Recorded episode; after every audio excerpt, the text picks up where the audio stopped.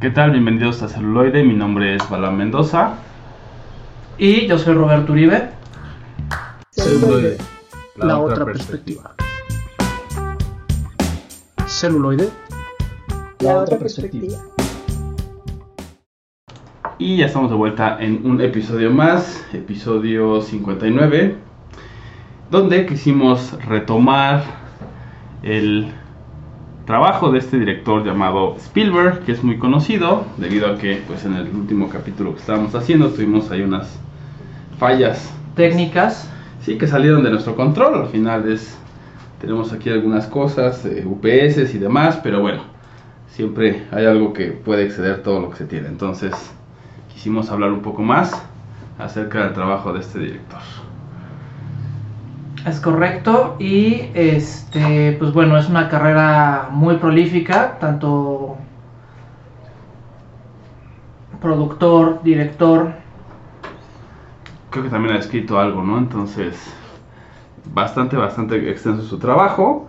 Y pues bueno, ahora hicimos una selección. Tenemos eh, un formato, como también se estarán dando cuenta, y ya estamos cambiando un poco el, El horario. el horario, viendo que funciona, que les gusta más. Sabemos que muchos nos escuchan después como podcast, pero bueno, si, si tienen la oportunidad de escucharlos en vivo y nos pueden sugerir como qué horario en fin de semana estaría excelente, pues a ver si, si este, ponemos para yo creo que una encuesta, ¿no? Ahí en, Sí, en, en- en nuestras redes. exacto, entonces ya con eso pueden responder y ver qué, qué, este, qué nuevo horario tendrá ¿Qué horario le- les acomoda más? Para. el vivo, en vivo. Ujú. Y pues bueno, ya, saben más o menos eh, cómo es, dónde nació, todo lo demás. Si no, pues es el episodio 57, donde está esa primera parte. Y ahora nos vamos a ir con la primera película, que es de 1977 y se llama Close Encounters of the Third Kind o eh, Encuentros cercanos del tercer tipo. Pues creo que Spielberg tiene esta fascinación por la vida de otros mundos, ¿no? Lo, nos lo demostró en E.T., que creo que es una de sus películas más representativas. Que marcó una Ajá, época. que marcó una época. Y en cuanto a encuentros cercanos del tercer tipo, creo que ha sido de las películas más parodiadas con respecto a Vida extraterrestre. vida extraterrestre. y cómo entrarán en contacto con nosotros como humanidad. Sí es, creo que también es bastante buena por eso, eh, como que tiene ese halo como de misterio, si bien sí nos presenta como las naves y luces, o sea, también como juega mucho con todo lo que se ha hablado acerca del tema, ¿no? Que por ejemplo muchas personas dicen es que yo he visto luces, o a lo mejor ustedes mismos escuchas han visto luces que se mueven diferente a un avión, que son raras. Pues juega mucho con eso, por ejemplo, al principio, ¿no? Eh, se ven luces en la carretera que van demasiado rápido y las personas no saben qué es, después empiezan a verlas en las casas y, y vamos como descubriendo que hay algo más, eh, también como un poco, no diría incitando, pero como que pone un poco el tema en la mesa de, de que tanto uno cree, ¿no? Como la conspiranoia, por así decirlo, de decir, eh, hay algo ahí, tenemos que investigar, ¿no? Y bueno, hay por ahí algunas personas que están interesadas justamente en esto y empiezan a, a investigar, investigar y de repente llegan a un, pues, como sitio, digamos, secreto, em, que no te especifican como tal, se ve que está guardado por personal del ejército y personal de, ese- de este estilo, entonces te das cuenta que pues a lo mejor eh, tiene que ver con algún gobierno, ¿no? Bueno, con el gobierno de Estados Unidos, para ponerlo así. Y empiezan a descubrir justo que, ya saben, ¿no? Que están ahí las naves, de vemos ese famoso encuentro, ¿no?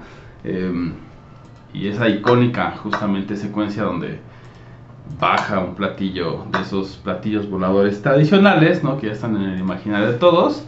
Baja en este lugar y bueno, de ahí se empiezan a ver como estas figuras que emergen de, de- de dicha nave. Y a, y- y a mí me late cómo hacen lo- los contactos a través de la música. Creo que. Porque Sí, llegan a una conclusión bastante padre. Sí. Para decir, ¿saben qué? La música es el idioma universal. Ujú. Y se puede entender, sí, eso, eso también es muy cierto, muy muy buen punto, ¿no? Así de, Ajá. cualquiera la puede entender si tiene oídos, si tiene Ajá. medios de escuchar, podríamos comunicarnos, ¿no? Y más allá de que matemáticas o más allá de cualquier otro tipo de, de comunicación. Sí, entonces pues creo que le pueden dar una revisada justamente a toda esta parte de, de Steven Spielberg relacionada con este el mundo extraterrestre porque tiene mucho trabajo tanto en series como en películas y Y donde puede. Y donde puede, exactamente. como el- de hecho tengo que decirlo Steven si algo está pasando y tus películas son las únicas maneras de decirnos. de decirnos O de decirle al mundo. de decirle al mundo que alguien está abusando de ti alguien más allá de la tierra Por favor, contáctanos. ajá contáctanos Contacto arroba soloide.live y veremos cómo ayudarte. Ajá. Entonces, pues los dejamos con algo de encuentros cercanos del tercer tipo y regresamos con un poco más de Spielberg aquí en celuloide. La otra perspectiva.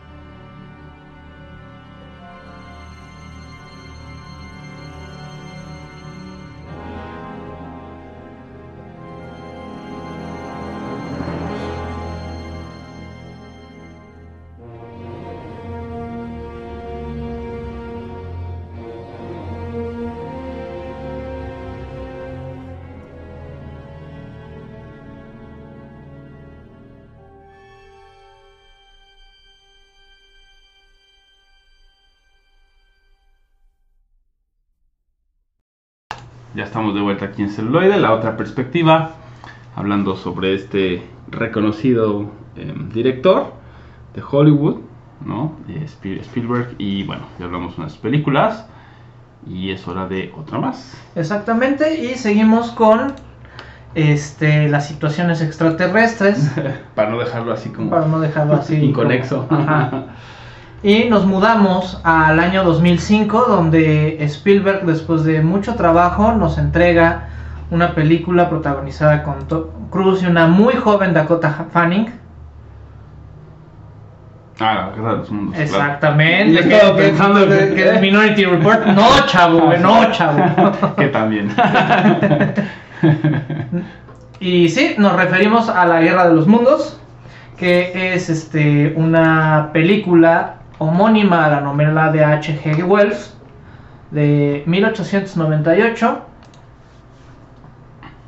Que también eso es algo que usa mucho él, ¿no? Es estaba pensando en Ready Player One, también es una Ajá. novela que las toma, entonces por ahí ya, ya nos está diciendo un poco, no una fórmula, pero sí cómo trabaja, ¿no? O sea, Sí, una, sí, una sí. novela y dice, ah, Ya, esto es muy visual gusta, y la empieza como a adaptar, ¿no? Exactamente. Entonces, interesante. Y aquí este tenemos que la película realmente se filmó muy rápido, se filmó nada más en 73 días para una producción, entonces este ahondando un poco en la historia, pues es una invasión este de extraterrestres los cuales están a punto de acabar con nosotros. Pero pues justamente habla acerca de la adaptación de los organismos y que si estamos aquí es por algo, porque nos hemos ganado el derecho de... Así es, y también pues sí, ¿no? ¿Qué tan, qué tan resiliente es el ser humano, ¿no? Y, cómo siempre va a estar encontrando una forma, aunque uno piense, no, no es cierto, o, o a lo mejor sí mucha gente muere, ¿no? Es algo lamentable, sucede, pero también la vida encuentra una forma de seguir adelante, ¿no? Nosotros como seres humanos ahí estamos. Y también ahí se ve como eso, ¿no? Al final las motivaciones son, pues, su hija. Que, que, que varía que varía un poco tanto a la de Orson Welles este que cabe destacar que cuando esta novela fue narrada en radio la interpretación fue tan espeluznante que realmente mucha gente creyó que era la guerra de los mundos y salió y en pánico de sus casas. Obviamente tienen que entender el, El momento, el contexto exacto, porque pues la radio era todo, ¿no? La radio es lo que ahora es el, el móvil, Ujú. ¿no? Para ponernos Sí. en contexto, entonces y obviamente no sabían todo lo que sabemos ahora eh, como un conocimiento general, ¿no? Sí. Entonces Y también apenas, apenas estaban analizando los medios de comunicación y de su poder. y su impacto, claro. Entonces de repente eh, Wells, por ejemplo, juega mucho con eso, ¿no? Con llevar como o expandir o empujar los límites, por así decirlo. Entonces empezó a decir esta novela, la empezó a leer al aire y todos dijeron, ¡ah! Nos están atacando los extraterrestres y mucha gente salió y hubo todo un, revuelo al- alrededor de ello, ¿sí? ¿no? Y pues bueno, ya regresando un poco más a la película, pues sabemos que en cualquier película donde salga Tom Cruise, eh, Debe haber acción. debe, de- debe de haber acción. Creo que no ha hecho ninguna donde no, no tire al menos un golpe o evada un golpe o algo. Entonces, lo que no sé es si también estuvo como productor. Este, sí, Sí, creo que sí, ¿no? Sí, seguramente. Pero bueno, al final creo que es bastante buena adaptación, se, se Sí. va bastante bien el ritmo. Entonces puedes ir viendo ahí, ¿no? Y también sabemos que ahorita no sería un muy buen momento para que nos invadan los extraterrestres, ya que si apenas nosotros estamos durando con Con todo esto de la pandemia. pandemia, yo creo que ellos durarían menos, ya que no están Acostumbrados acostumbrados a... a ello. Sí, pues sí, está interesante.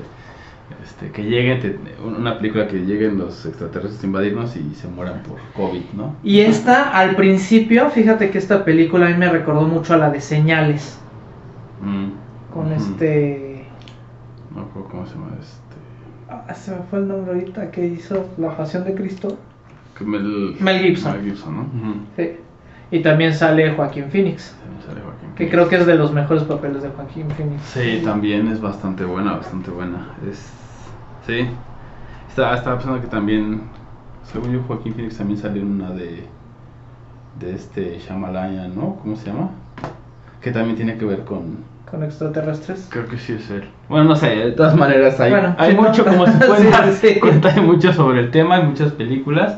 Si les gusta esto de los extraterrestres, de los ovnis, de las naves, de los avistamientos, pues definitivamente tanto eh, Encuentros Cercanos como La Guerra de los Mundos, pero ya Es un un- poco más, ya estando ahí, no más fáctico, por así decirlo. El otro es un poco más especulativo, la de Encuentros, y este es un poco más, Sí. ya sucedió, ¿no? Exactamente. Entonces, pues no se pierda nuestro tren de pensamiento. Ya ven que podemos divagar y regresar de un tema hacia otro, pasando y conectando los mundos, los directores y a los actores. Así es, a través de todo el universo y de universos. Entonces los dejamos con algo de la guerra de los mundos y regresamos con más Spielberg aquí en celuloide. La otra perspectiva.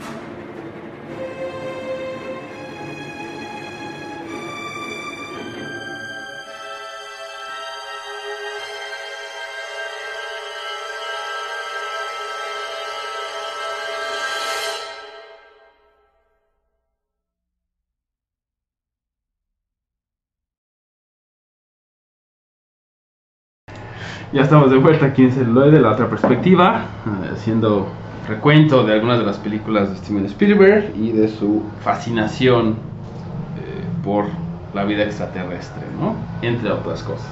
Sí. De hecho, creo que la siguiente película de Spielberg va a hablar acerca de un tiburón extraterrestre que acosa unas playas. y muta. Y muta. no, pero vamos a hablar de una de las sagas este, más importantes que tiene Spielberg y me refiero a la saga protagonizada por el famosísimo y muy querido Harrison Ford. Así es, que también es le ha tocado, ¿no? O sea, no es- o sea, tiene esta saga y tiene la saga de Star Wars y pues ya, ¿no? Todo Sí, lo sí, demás sí. es de ser el presidente de los Estados Unidos varias veces. varias veces, o sea, Yo no sé por qué no votaron por Harrison Ford para las últimas elecciones, pero, pero, bueno. pero bueno. Ahí está. y nos referimos a la saga de Indiana Jones.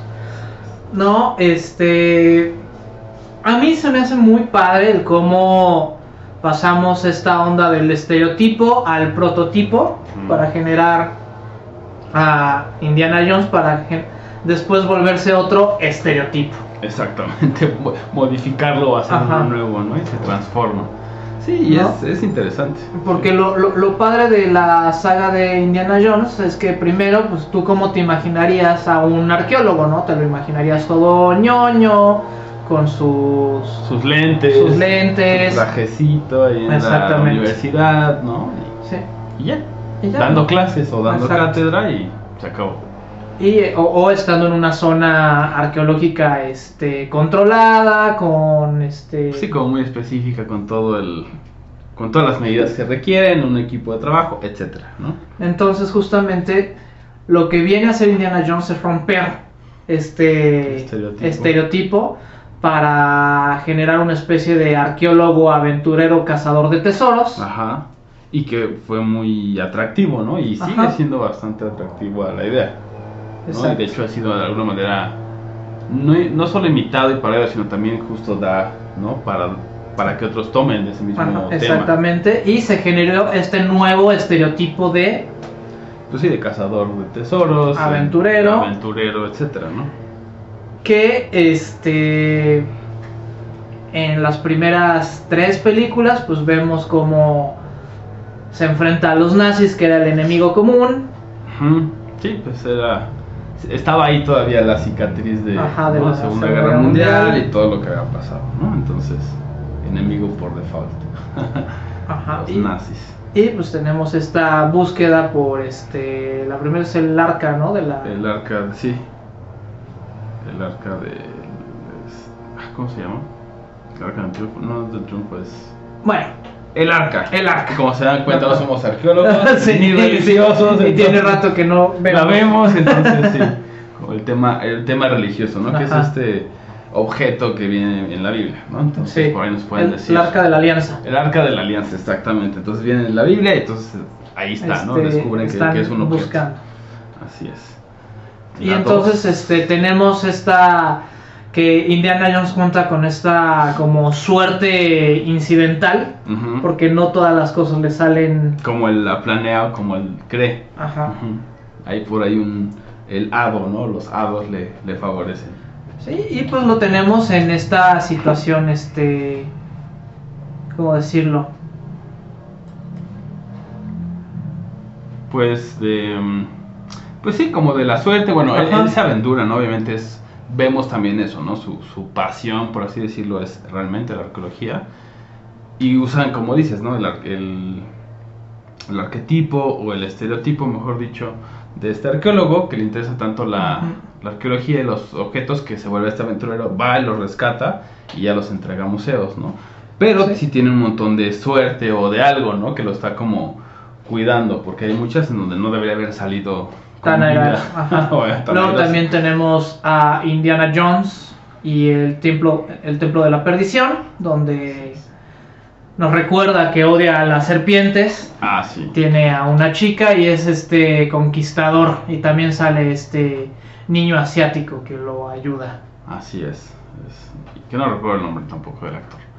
Y luego viene eh, los Raiders La of the última- Lost Ark, ¿no? La 3 es eh, los- La última cruzada, la última cruzada. donde están en busca del Santo, Santo Grial. Que es también es interesante, ¿no? Cómo empieza a jugar con, con todos estos Símbolos, objetos religiosos, ajá. símbolos religiosos.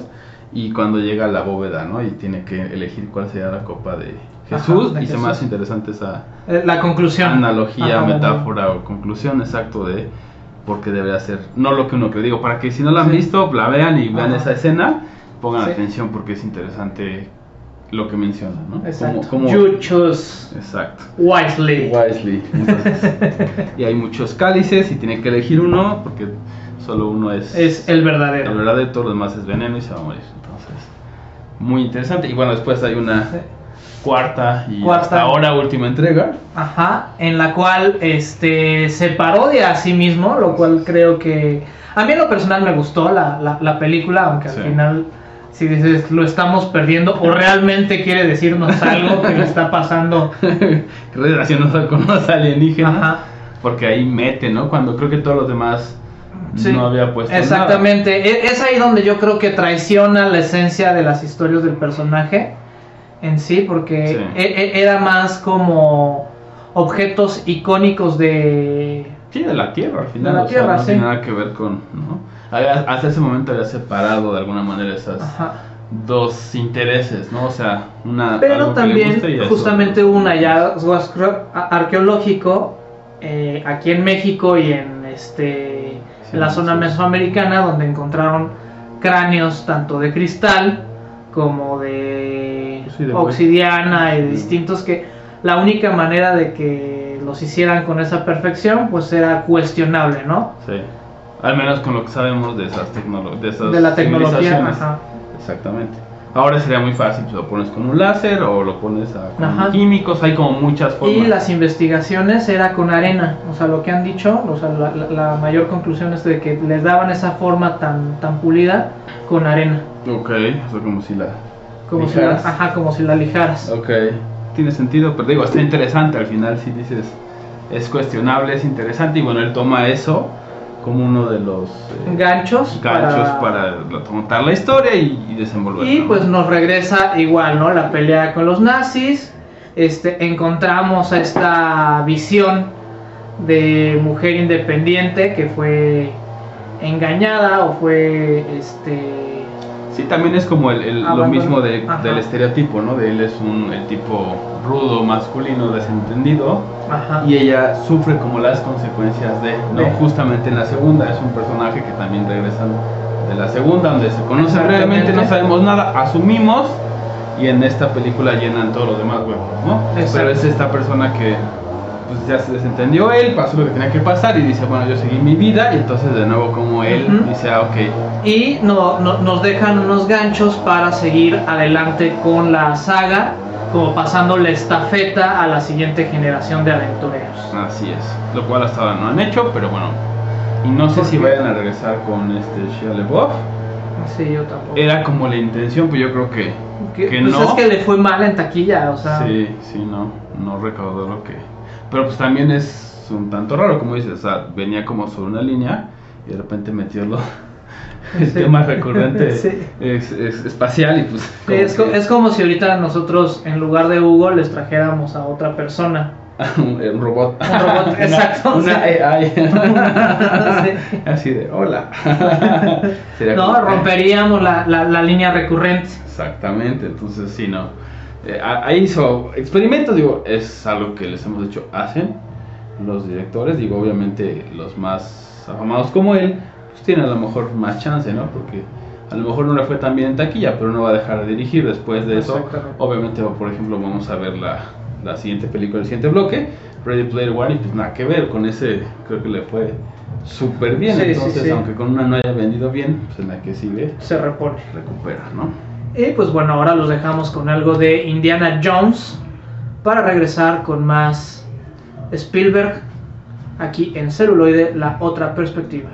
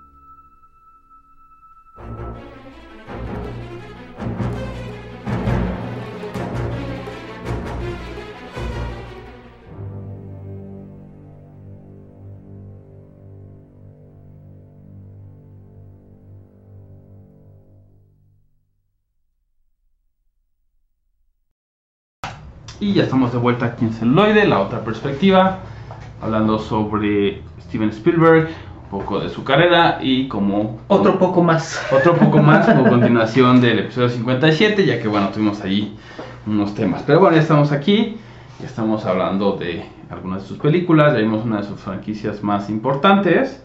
Y ahora es turno de eh, hablar de otra que no es una franquicia, pero creo que le fue bastante, bastante bien y es eh, Ready Player One, ¿no?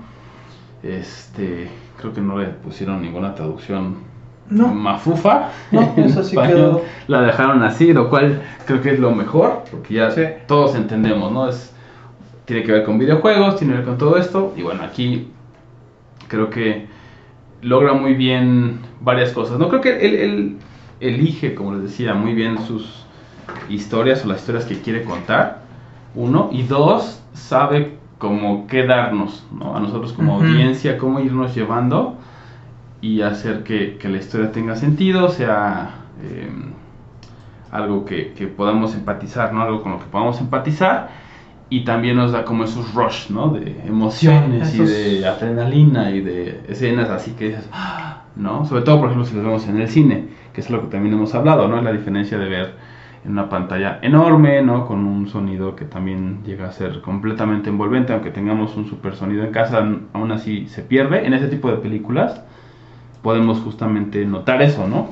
Que ahí sí ves esas escenas en el cine en pantalla grande y es toda una Sí, experiencia. no, se ¿no? disfruta, ¿no? Y yo creo que, este, a pesar de que tengamos ya el cine en casa y este, Y- todas las comodidades, el cine como tal nos ofrece una experiencia inmersiva bastante digna. Buena, sí. Y él lo, lo creo que está muy consciente de ello, entonces usa esto. Y bueno, en esta película que seguramente la habrán visto, pero creo que vale la pena mencionarla por todo lo que contiene, ¿no? Lo que decíamos un poquito fuera del aire es que pues hace como esta de alguna manera egoteca, por así decirlo, o al menos como la mención o el reuso, ¿no? Si lo quieren ver de esa, de esa forma, el reuso de sus propias producciones, ¿no? Porque en, en Ready Player One pues hay muchas escenas donde salen estos personajes icónicos de, De películas. de películas de 80s y 90s principalmente. Ajá. Y que obviamente algunas de ellas él o las dirigió o en otras cosas su casa productora las produjo o bueno tenía relación con y en otros casos pues solamente son iconos del cine como por ejemplo Kong Ajá. no sé si haya tenido que participar O, o Superman. o Superman entonces tiene como todo ese tipo de cosas o Batman no que también lo Sí. menciona o sea digo él, Entonces- está basado en una novela entonces la novela también menciona muchas cosas de la Sí, pero- cultura pop Pero este, yo creo que una de las virtudes de esta película y de la novela es esta añoranza a la nostalgia, que ayuda a enganchar a bastantes públicos. Claro, y también el momento, ¿no? O sea. Por ejemplo, si se dan cuenta, ya tiene algunos años que han estado como este tema justo, ¿no? De lo retro, de los ochentas, ¿no? ¿Por qué? Por una sencilla razón. Sí, yo sé que nos podemos sentir especiales, está bien, pero también recuerden que pues las casas productoras e incluso la- la- las, eh, todos los comercios enormes o las corporaciones enormes toman eso en consideración. Dicen, ah, ok, la gente que nació en los ochentas ahorita ya tiene el poder adquisitivo para comprar. Como para comprar y para este... hacer todo esto. Entonces explotan un poco ese lado de nostalgia y de lo retro y pues te empiezan a vender cosas, ¿no? Y también por eso fue que el boom de la nueva saga de Star Wars y mucha gente también que éramos ya fans, ¿no? Pero Sí. mejor éramos muy chicos y no podíamos comprar tanto y entonces ahora Dependíamos de... de alguien más, entonces ahora que tienes tu dinero creo que también es una estrategia. Ajá. Pero más allá de eso pues está... Y porque ya también este, se, ha- se han encontrado los nichos de mercados, ¿no? Como son los Peter Kids, que son adultos, que tienen esta nostalgia infantil, pero ahora tienen ese... ese varo. y comprarse todo lo que quieran.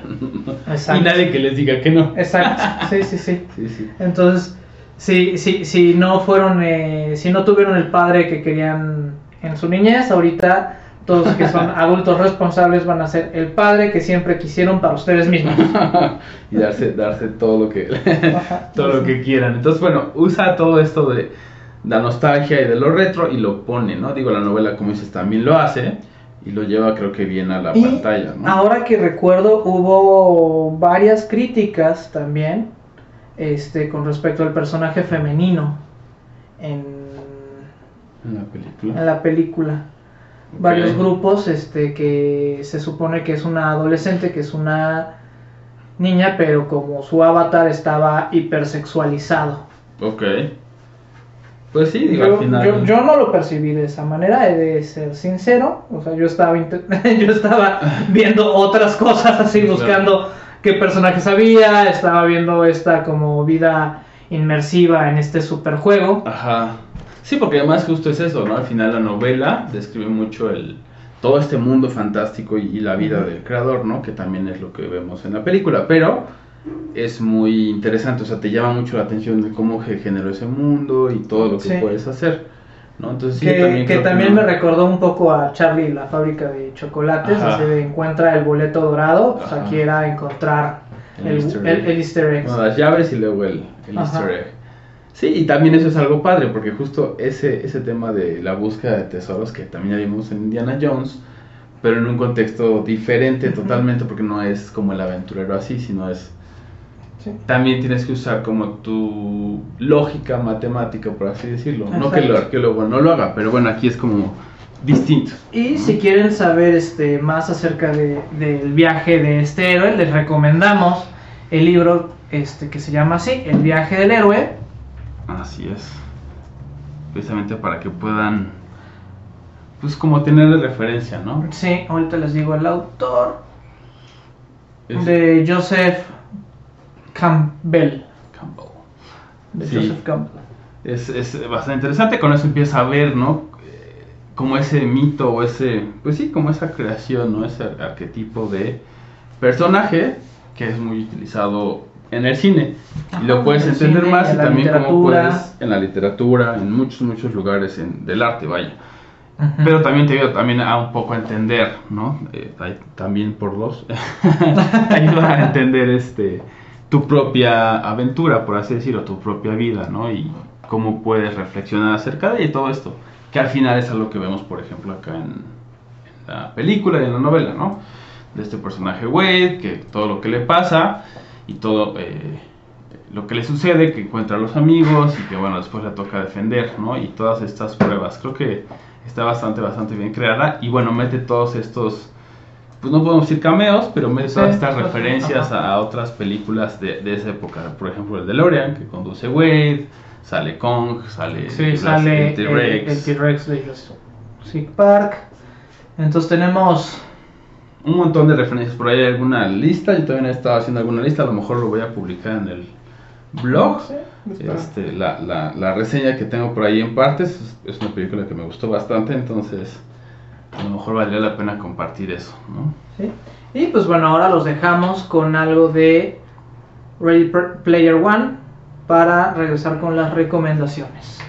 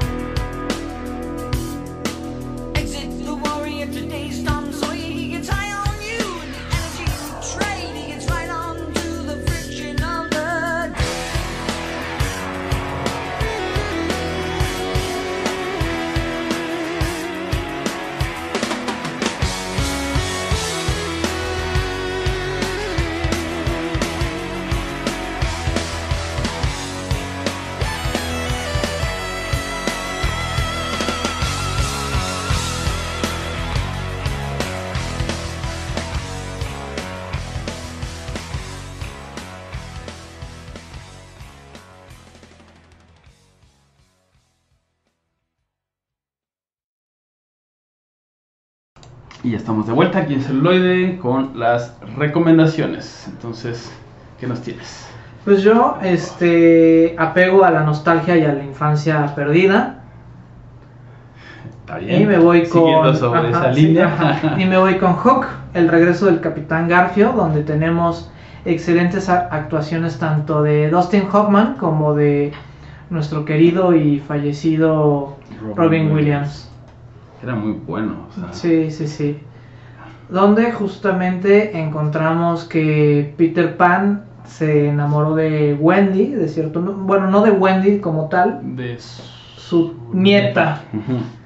Y se quedó para vivir una vida adulta, ya que el amor pues lo hizo madurar y olvidar nunca, Nunca jamás. jamás. Y todo lo demás que haya Ajá. pasado ahí. Entonces tuvo su vida como de businessman, ¿no? Como de Ajá. negociante, de gente de, Sí, de, de, de... de alta corpora de las altas corporaciones, de dinero, y entonces Y, y qué es lo que sucede cuando tiene que regresar y recordar esta vida pasada. y mágica, ¿no? A rescatar a sus propios hijos. Y yo pues voy a romper un poquito, no voy a ir hacia la nostalgia, sino más bien voy a mostrar ese otro lado, ¿no? Que hablamos un poco en el corte musical entre nosotros, de también está obviamente la lista de Schindler, está Lincoln y está esta que les voy a recomendar, que es el color púrpura, ¿no? Que son como temas más políticos, temas mucho más fuertes y creo que esta pues obviamente tiene la relevancia de, de todo lo que está aconteciendo, por ejemplo, en Estados Unidos, ¿no? Eh, está una historia eh, basada en, en Georgia sobre un eh, grupo de personas, se enfoca sobre una persona en particular, ¿no? De color y todo lo que empieza a sufrir precisamente por la discriminación y pues todo esto, ¿no? Y es, esta película es del 85, entonces también se me hizo interesante. Uno, como no nada más es Jurassic Park y todo esto tan grandioso y tan espectacular, sino también tiene ese tema de, pues también están estos problemas eh, actuales en la sociedad, ¿no? Y es curioso porque, bueno, actuales en el 85 y ahora actuales en 2020, Ajá, ¿no? exactamente, Entonces, sí. ahí tenemos algo que, que- aprender como sociedad. Que como después humanidad. también de los ríos de color púrpura se avienta el Imperio del Sol, que también es otra gran película basada en la novela homónima, ¿no? Entonces sabemos que es recurrente que el cine retome. Sí, claro, si se dan cuenta y les hemos dicho por ahí en algunos de los primeros capítulos Sí. del año pasado, muchas películas están basadas en libros, ¿no? Entonces siempre van a tomar de ahí uno y dos, pues también no todo es glamour, a veces también hay que meter un poquito de, de las cosas que están causando pues que la humanidad no, no crezca, no avance o sea como una de esas heridas abiertas, ¿no? Exacto. Y pues bueno, esto ha sido todo de nuestra parte. Yo soy Roberto Uribe. Y yo soy Bala Mendoza. Gracias y hasta la próxima. Celuloide. Celuloide. Celuloide. La otra, la otra, la otra La otra perspectiva.